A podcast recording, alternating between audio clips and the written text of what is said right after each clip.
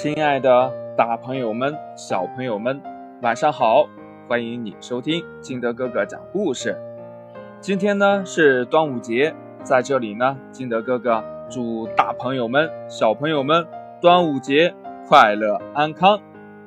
哎，这时候会不会有大朋友或者小朋友说：“嗯，金德哥哥不对，端午节只能说端午节安康，不能说快乐。”那到底能不能说快乐呢？我们在故事讲完了以后给大家揭晓。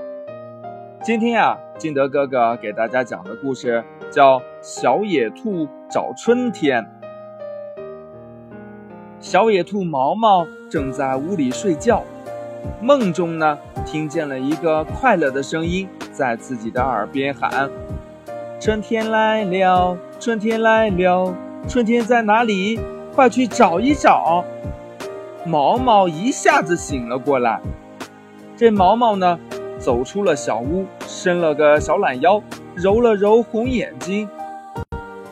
哇，早春的田野真美呀！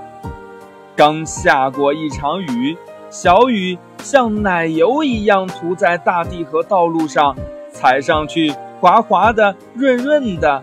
一层薄薄的雾挂在柳树上。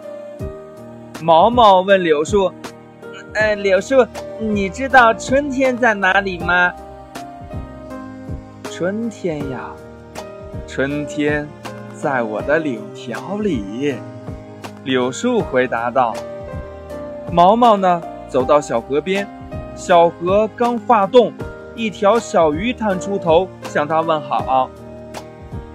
哎，小鱼，你知道春天在哪里吗？毛毛问道。春天，春天，嗯，春天在会唱歌的小河里呀。小鱼回答道。毛毛走到田野里，远远看去，田野一片青绿。他想啊，春天肯定在田野里。可是走到跟前。青绿的颜色不见了，只有一根根嫩绿的小草芽。毛毛问小草芽：“小草芽，嗯，春天在哪里？你知道吗？”“春天在小草芽的心窝窝里呀。”小草芽们快乐地回答道。小野兔毛毛一下子明白了，他唱道：“春天来了，春天来了。”春天在哪里？小草最知道。故事讲完了，亲爱的小朋友们，春天在哪里？你知道了吗？好了，回到我们节目刚开始的那个问题，说端午节到底能不能祝别人快乐呢？其实呀，这个跟它的起源，嗯，是有关系的。有好多的大朋友、小朋友说，端午节是为了纪念屈原呀、伍子胥呀，或者是曹娥呀。其实呀，这个都对。但是呀，真正的端午节早在伍子胥出生之前就已经存在了，是吴越地区，嗯，崇拜龙图腾的部分部落举行的图腾祭祀的节日。赛龙舟什么的习俗呀，也早就形成了。